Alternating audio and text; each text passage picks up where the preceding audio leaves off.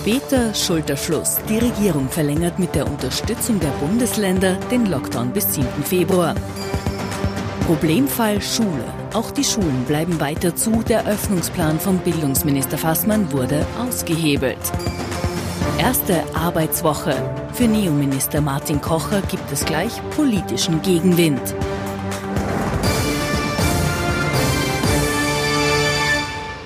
Ich wünsche Ihnen einen angenehmen Sonntagabend. Willkommen zu unserem politischen Wochenrückblick. Mit dabei unser Politikexperte Thomas Hofer. Schönen guten Abend. Schönen guten Abend, Herr Knapp. Wir halten den neuen Abstand von zwei Metern schon ein und auch zwei Meter entfernt und trotzdem herzlich willkommen in unserer Sendung, unser Meinungsforscher Peter Eick. Auch Hallo, Ihnen schönen Abend. einen schönen Sonntagabend. Ich freue mich, dass ich Sie wieder begrüßen darf. Wir lassen die politische Woche Revue passieren in der nächsten halben Stunde und beginnen natürlich mit dem Thema Corona. Und da hat es heute am Sonntag wieder mal keine erfreulichen Nachrichten gegeben. Kurz nach elf haben wir es erfahren. Der Lockdown wird weiter verlängert. Die Regierung hat entschieden, der dritte Lockdown wird verlängert, Abstandsregeln und Maskenpflicht werden verschärft. Solche Ankündigungen gehören mittlerweile zur Krise dazu. Dieses Mal sind sie wegen der neuen Virusmutationen nötig, die sich offenbar wesentlich schneller ausbreiten. Jetzt sind wir vielleicht bei den letzten zehn Kilometern. Und die letzten zehn Kilometer, das sind immer die allerschwersten. Aber man hat ein Ziel vor Augen und dieses Ziel haben wir jetzt auch vor Augen. Und diese zehn Kilometer, die haben jetzt noch einen massiven Gegenwind als Zusatzproblem, eben diese äh, Virusmutation. Daher, sehr geehrte Damen und Herren, haben wir gemeinsam mit den Expertinnen und Experten, den Sozialpartnern, aber auch den Landeshauptleuten entschieden, dass aufgrund der höheren Ansteckungsgefahr der neuen Mutationen aus Großbritannien und Südafrika wir einige Nachschärfungen vornehmen müssen.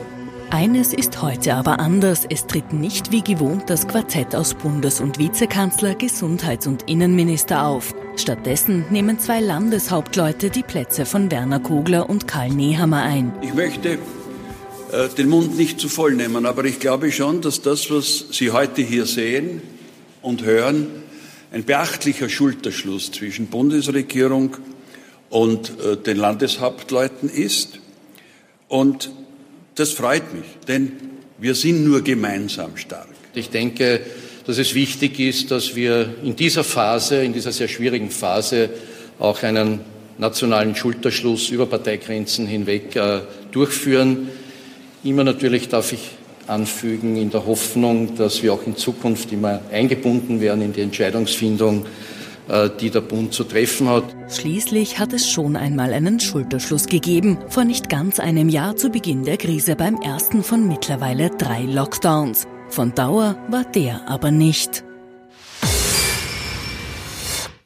Herr Hofer, ist das nicht ziemlich absurd? Wir sind in so einer Krise und jetzt wird dieser Schulterschluss, von dem man eigentlich meinen könnte, der muss selbstverständlich sein. Wann, wenn nicht dann? Jetzt wird der so beschworen. War das Gefühl, man ist ein bisschen im falschen Film, oder? Ja, also gut, das Gefühl hat man schon länger, aber äh, es ist aus meiner Sicht ein, ein, ein Schritt gemacht worden, den ich schon vor langer, langer Zeit äh, erwartet hätte. Eigentlich schon vergangenes Frühjahr.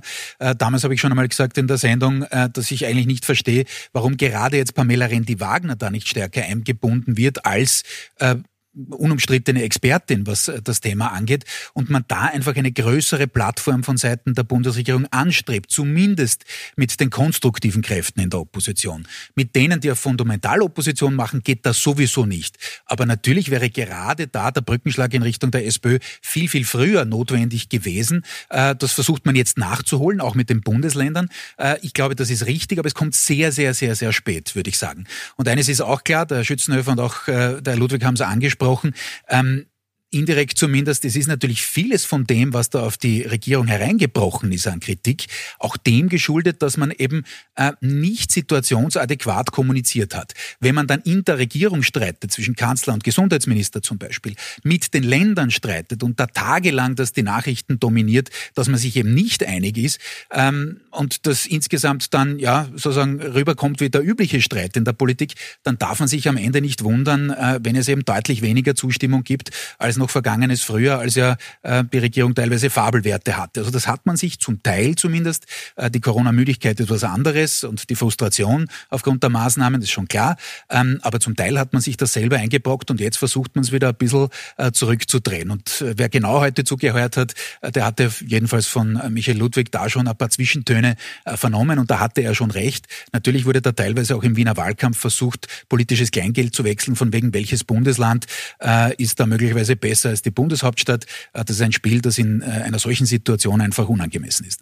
Ist das jetzt auch der letztmögliche Zeitpunkt, bei dem Kurz gegensteuern kann? Weil man hat doch in den letzten Wochen das Gefühl gehabt, die Regierung Kurz ist einfach überfordert und in keiner Weise mehr Herr der Lage. Ja, also in Teilbereichen stimmt das auf jeden Fall. Wir haben das öfter erörtert, was jetzt zum Beispiel das Gesundheitsministerium, aber auch andere angeht. Das ist gar keine Frage. Ähm, und wie gesagt, zu dieser Überforderung, die zu einem gewissen Grad erklärbar ist. Auch das Chaos der Maßnahmen ist zu einem gewissen Grad erklärbar, aber eben nicht vollständig. Äh, da hat man eben selber draufgedoppelt, da hat man es deutlich schlimmer gemacht. In Österreich würde man sagen, verschlimmbessert äh, die Situation und jetzt versucht man da den Geist ein bisschen in die Flasche zurückzubringen. Wenn Sie sich aber, das wird der Kollege Heik besser erklären können, die Zahlen anschauen seit dem Frühjahr, äh, sieht man einfach, dass sich das mehr als nur eingetrübt hat und wie gesagt, man versucht das später aber doch zu korrigieren, auch was die Einbindung von Experten angeht. Auch heute zu sehen gewesen bei der Pressekonferenz. Ähm, die Frage ist schlicht und ergreifend, wie kriegt man das mit Impfstrategie hin? Äh, ist da wirklich äh, jetzt einmal das Licht am Ende des Tunnels? Ist das wirklich Ostern jetzt äh, mit einer gewissen Durchimpfung? Ähm, dann ist es vielleicht retrospektiv gar nicht so schlimm. Derzeit ist es schon dramatisch, weil eben die Regierung auch erstmals unter diese 50 Prozent der Zustimmung, zumindest in einigen Umfragen, äh, da gefallen ist. Und das ist natürlich schon ein Alarmsignal, das auch im Kanzleramt äh, deutlich gehört wird. Das ist ein Alarmsignal. Sind wir uns in der Frage der Woche abgefragt, äh, wie die Österreicherinnen und Österreicher zum Lockdown stehen und ob sie dafür sind, dass er verlängert wird? Naja, ja. natürlich sind ja. die Menschen nicht dafür, weil wer ist schon für, für, für den Lockdown? Wir haben gefragt, nämlich, ob die Menschen für den Lock eine Verlängerung des Lockdowns sind bis zum Ende der Semesterferien aller Bundesländer, und das sind ja gestaffelt normalerweise, bis 21. Februar. Und wir sehen, dass eine große Mehrheit hier dagegen ist. Also wir haben ähm, über 50 Prozent, die sagen, na, das möchte ich eigentlich überhaupt nicht haben. Ähm, und nur ein kleinerer Teil, nämlich circa 36, 37 Prozent, ähm, ist, da, da, ähm, ist dafür zu haben. Ähm, und da auch wiederum nur ein kleinerer Teil, der sagt, ja, ich möchte das unbedingt haben. Ähm, es gibt natürlich wie immer einen großen Unterschied Unterschied ähm, bei, den, bei den einzelnen Parteien. Wir haben jetzt mal die, die ÖVP-Wähler und die freiheitlichen Wähler herausgenommen. Und diese Wähler und äh, Wählerinnen von den Freiheitlichen, die sind natürlich ganz, ganz strikt dagegen. Sie sehen, das ist der große Balken, der da hinaufgeht. Die Freiheitlichen Wähler sind, sind dagegen, währenddessen ähm, zum Beispiel ÖVP-Wähler ähm, und ähm, ähm die ÖVP-Wähler tendenziell dafür sind, aber auch hier gibt es keine Mehrheit mehr. So, das haben wir aber jetzt in der, in der Woche jetzt davor abgefragt und konnten natürlich jetzt die Stimmung jetzt, wie sie sich möglicherweise entwickelt, nach dem heutigen Tag natürlich nicht einfangen. Grundgenommen ist es aber so, dass man die Ermüdung und die Ermattung in der Bevölkerung merkt.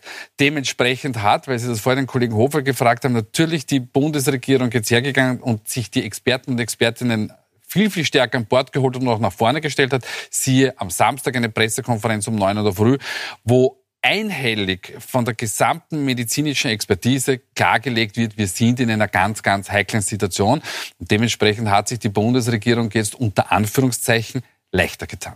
Wir sind in einer ganz, ganz heiklen Situation. Jetzt sind wir alle trotz äh, einem Jahr Corona-Krise noch keine Virologen. Aber ähm, es geht doch viel um Symbole. Und jetzt sagt man, okay, schwierige Krise, wir müssen noch mal durchhalten.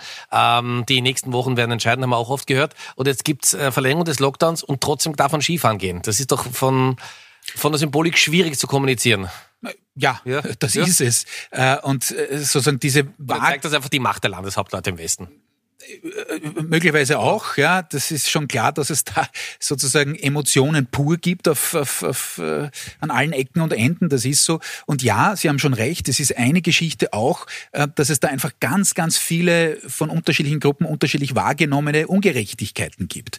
Natürlich ist immer das Aufwägen, und das war auch das Problem übrigens äh, damals am, am, Konzept des Freitestens, jetzt haben wir das Reintesten, wie auch immer, dass man gesagt hat, na dort braucht man sozusagen einen Test, der ist nur 48 Stunden alt, dort darf er eine Woche alt sein. Was ist denn das für eine Ungerechtigkeit? Das ist aber, glaube ich, etwas, was man zu 100 Prozent und da gehe ich jetzt weg vom Skifahren, das kann man gern diskutieren, zu 100 Prozent können Sie das nicht ausschließen. Das ist so. Es wird immer, gerade in unserer heutigen Zeit, so sein, dass sich natürlich einzelne äh, Gruppierungen benachteiligt fühlen. Wir sind alle äh, äh, Eltern äh, und wir haben da natürlich mit Argusaugen gerade die Schulsituation äh, im Blick, kommen wir dann gleich darauf zu sprechen. Und natürlich ist es so, dass man einfach, ja, dass da, wie so oft in der Politik natürlich äh, der Standort auch den Stand Punkt zumindest mit beeinflusst. Wir versuchen das dann objektiv abzuhandeln, aber klar kommen da Emotionen hoch, äh, vor allem wenn das schon so lange geht und wenn man glaubt, es geht eben nicht mehr. Sie haben es gerade angesprochen, ein Thema, das nicht nur uns betrifft, sondern natürlich ganz, ganz viele Eltern. Viele haben ja im letzten Dreivierteljahr anscheinend noch die Lehrerzusatzausbildung daheim beim Homeschooling gemacht. Und es gibt einen, den wir auf keinen Fall nicht beneiden in den letzten Monaten, und zwar das ist der Bildungsminister Heinz Fassmann. Nie mehr Schule. Nie mehr Schule. Was einst eine Freudenbotschaft war, ist mittlerweile zum traurigen Alltag für viele Schülerinnen und zur größten Sorge des Bildungsministers geworden. Spätestens seit Mitte Dezember muss sich Heinz Fassmann einer Frage fast täglich stellen. Wie geht's nach den Weihnachtsferien mit den Schulen weiter? Fassmanns Antwort am 16. Dezember. Ich kann versprechen, dass wir es rechtzeitig sagen, wenn wir abschätzen können, wie im Jänner auch die Infektionszahlen sind. Zwei Tage später verkündet der Kanzler den dritten Lockdown. Der Präsenzunterricht rückt damit wieder in weitere Ferne. Die Schulen werden nach der normalen Ferienzeit noch eine Woche, nämlich vom 7. bis zum 15. Jänner, im Distance Learning bleiben. Als Bildungsminister hält sich meine Begeisterung für eine Woche ausschließliches Distance Learning in Grenzen. Und Fassmanns Begeisterung dürfte seitdem noch einmal drastisch gesunken sein. Denn auch der geplante Start am 18. Jänner hält nicht. Der Lockdown wird verlängert und das gilt entgegen Fassmanns Willen auch für die Schulen. Lockdown ist Lockdown. Diese Woche versucht es der Bildungsminister dann mit dem nächsten Starttermin. Ab 25. Jänner soll jetzt aber wirklich wieder Präsenzunterricht stattfinden. Mit Selbsttests und Schichtbetrieb. Es kann höchstens eine Katastrophe stattfinden. Das Britenvirus verbreitet sich unglaublich schnell und wir müssten dann so etwas wie eigentlich eine Antwort, eine Lockdown-Antwort auf eine neue Katastrophe geben. Dann wird sich die Schule nicht davon entfernen können. Aber so wie es jetzt geplant ist, kann sie das. Leider nicht. Seit heute wissen Eltern, Lehrerinnen und auch der Bildungsminister, eine Schulöffnung wird es frühestens nach den Semesterferien geben. Heik, jetzt kann man aus einer ersten Emotion sagen, der kann einem nur leid tun, der Bildungsminister, aber das ist halt in der Politik keine Kategorie, ne? Das ist in der Politik tatsächlich keine Kategorie. In der Presse ist vor ein paar Tagen gestanden der Sisyphus-Minister. Ich glaube, das ist eine wirklich sehr, sehr gute Beschreibung dessen, was äh, Heinz Fassmann derzeit gerade durchmacht. Er rollt immer den Stein hinauf und dann kommt ihm halt irgendetwas entgegen. Ähm, sei es einerseits äh, auf der einen Seite einen Einspruch aus, aus dem Bundeskanzleramt und der äh, Bundeskanzler hat das sehr, sehr oft schon vor Monaten gesagt, wenn es nach ihm ginge, dann wären die Schulen ähm, deutlich früher geschlossen worden. Ähm, oder es kommt eben wie jetzt das Virus daher. Und da kann er sich natürlich ähm, äh, dem Ganzen schwer entziehen.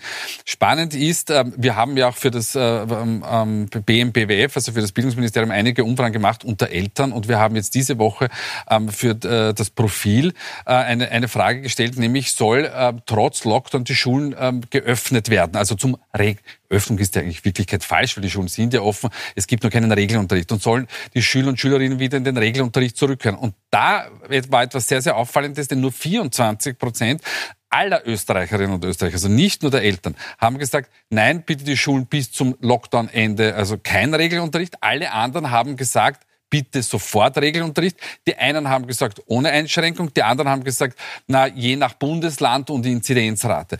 Also das heißt, auch auf die Vorfrage replizierend die Ermüdung und Ermattung, die es in der Bevölkerung gibt. Auch im, beim Thema Schule merken wir, dass es einen, einen, einen Swing gibt hinüber zu, na ja, jetzt sollten wir die Schulen aber schon langsam wieder in einen regulären Unterricht bringen.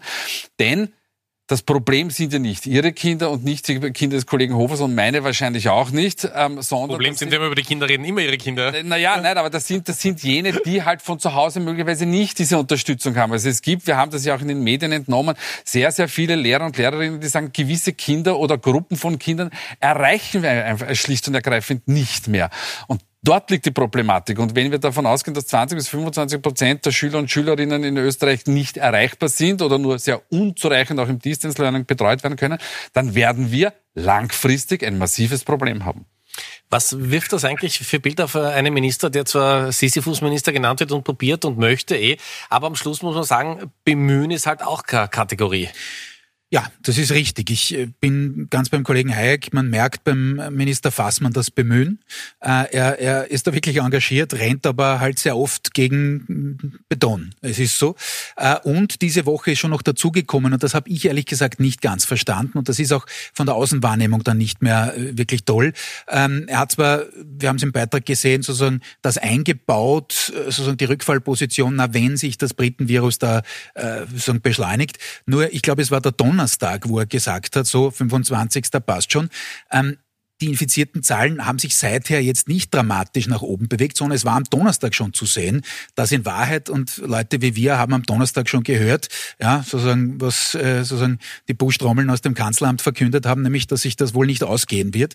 Jetzt hat man zwar viele Expertengespräche gehabt, ja, aber es war schon zu sehen und er ist da eigentlich sehenden Auges ähm, in die nächste öffentliche, ich will nicht sagen Blamage, aber in die nächste Niederlage gegangen.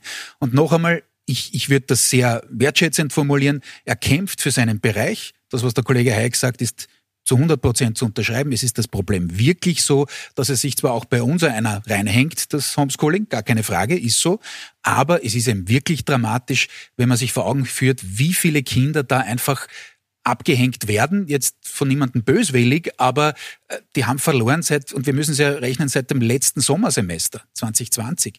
Da hat es Mitte März begonnen, da war dann mal acht Wochen äh, grundsätzlicher Lockdown, dann eben sozusagen die Gruppen. Äh, jetzt in diesem Semester wieder sehr ähnlich die Geschichte. Also das ist dramatisch, wenn auch Sie haben jetzt vorher angesprochen, wir sind alles keine Hobby-Virologen, äh, wenn es virologisch natürlich angesagt ist. Also da ist er natürlich in einer ganz, ganz schwierigen Situation, aber er hat es für sich selber ein bisschen verschlimmert, würde ich sagen, eigentlich ohne Not, zumindest in dieser Woche. Kommen wir jetzt in unserem politischen Wochenrückblick zum Neuzugang in unserer Regierung, Martin Kocher, neuer Arbeitsminister, und der hat in dieser Woche einen ganz, ganz wichtigen, wenn auch sehr, sehr unerfreulichen Termin gehabt. Er hat die neuen Arbeitslosenzahlen präsentiert. Es ist eine arbeitsreiche erste Arbeitswoche für den neuen Arbeitsminister Martin Kocher. Am Montag Angelobung durch den Bundespräsidenten, am Dienstag erste Pressekonferenz als Arbeitsminister, am Donnerstag bläst dem bisherigen Wissenschaftler bei seiner Vorstellung im Nationalrat dann schon der erste raue Winter Politik entgegen. Aber Herr Kocher, muss Ihnen sagen, was Sie bis jetzt gesagt haben, das ist enttäuschend sich gegen die Hacklerregelung auszusprechen, gegen ein höheres Arbeitslosengeld, gegen die geförderte Viertagewoche, gegen Erbschaftssteuern. Das, was Sie da von sich gegeben haben, das ist mehr von der sozialen Kälte, der Unmenschlichkeit und der Empathielosigkeit, äh, die wir nicht brauchen können. Da haben wir schon genug in Gestalt des Bundeskanzlers. Die Neos hoffen auf mehr Neues bei der Regierungsmannschaft. Diese Ernennung von Martin Kocher als Arbeitsminister kann nur der Beginn sein. Der Beginn vielleicht für eine größere Regierungsumbildung. Der neue Arbeitsminister und Jungpolitiker bleibt bei seinen ersten Schritten am politischen Parkett jedenfalls trittsicher. Ich bin jemand, wer mich kennt, weiß das, der sehr gerne über diese Maßnahmen, äh, über die Instrumente, über die richtigen Maßnahmen diskutiert, auch kontrovers diskutiert. Am liebsten natürlich nicht auf Basis von einzelnen aus dem Zusammenhang gerissenen Sätzen, sondern auf Basis äh, von mehr Substanz. Eine Substanz, die seine Vorgängerin Christine Aschbacher nicht nur in ihren wissenschaftlichen Arbeiten vermissen hat lassen. Doch sie selbst ist diese Woche schon kaum mehr Thema. Das hat Kochers Ernennung geschafft. Ihm selbst attestieren politische Beobachter Starpotenzial. Da könnte der Parteifreikocher noch türkisgrünen Neid zu spüren bekommen.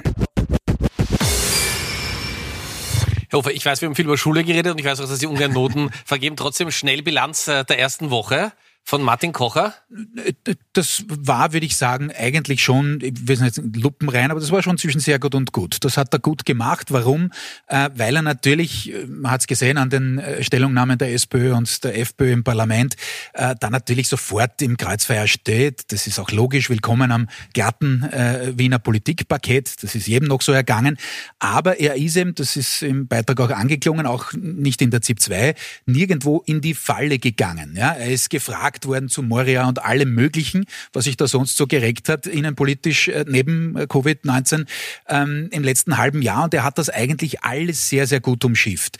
Ähm, man muss dazu auch sagen, und insofern äh, gibt es da schon noch mehr darüber hinaus, als im Beitrag zu sehen war, es ist ihm schon auch von, von sehr, sehr unabhängiger Seite, auch von einigen anderen Parteipolitikern, ähm, durchaus einiges an Vorschusslorbeeren entgegengebracht worden. Das kann man jetzt sagen, das ist durchaus auch eine gewisse Hürde und eine Bürde für ihn, denn das muss er zuerst einmal bringen. Es erwartet sich jeder, äh, dass er jetzt quasi der arbeitsmarktpolitische Wunderwutzi äh, sein wird in den nächsten Zurück Wochen. zur Vollbeschäftigung bis genau, zum Sommer. Ne? das geht sich natürlich nie und nimmer aus. Also egal wer jetzt Arbeitsminister, also ich sage es nicht, mhm. egal wer Arbeitsminister ist, aber auch bei ihm wird sich das Ganze noch sehr, sehr ähm, ja, eintrüben in den nächsten Monaten.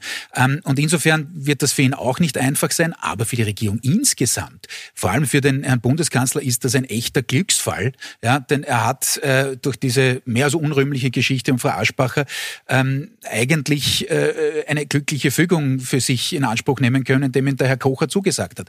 Also der Kompetenzzuschreibungsbonus mit Kocher, der ist enorm. Aber er wird natürlich auch federn lassen müssen, denn die angesprochenen Themen, na, da wird er selbstverständlich die Regierungslinie mittragen müssen, äh, ob er jetzt unabhängiger Experte ist oder nicht, das ist relativ gleich. Äh, da wird für ihn ähm, die politische Welt sich nicht anders drehen als für alle anderen. Heftige Kritik, wenig überraschend, gibt's von der Gewerkschaft und von Wolfgang Katzian.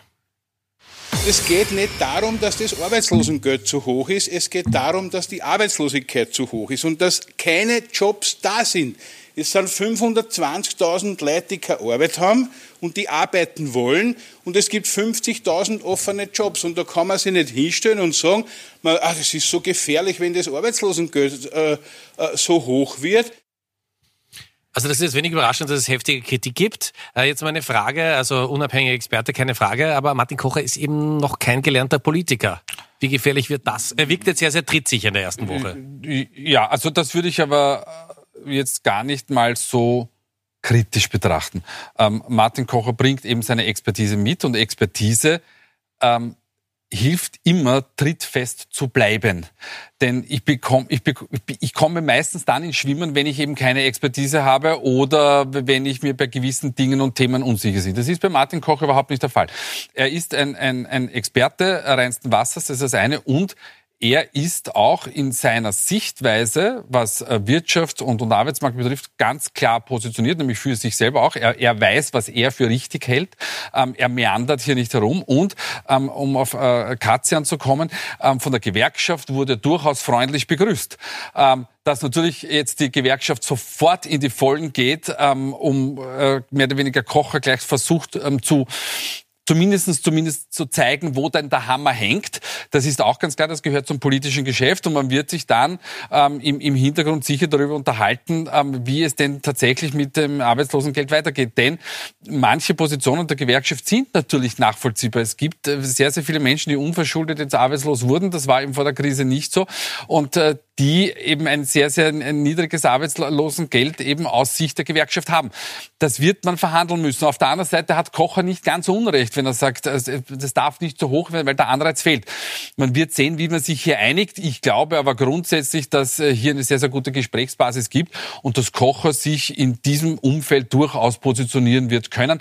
Und wie es der Kollege Hofer schon vorher gesagt hat, er ist schon so weit gebrieft, dass er nicht die klassischen Fehler macht, wird hier in einen Infight zu gehen. Wir kommen wie gewohnt zum Ende der Sendung, zu den Top und Flops in dieser Woche. Wir haben die beiden Herren, Thomas Hofer und Peter Heik, getrennt voneinander gefragt, wer in dieser Woche besonders positiv aufgefallen ist und wer es durchaus hätte besser machen können. So.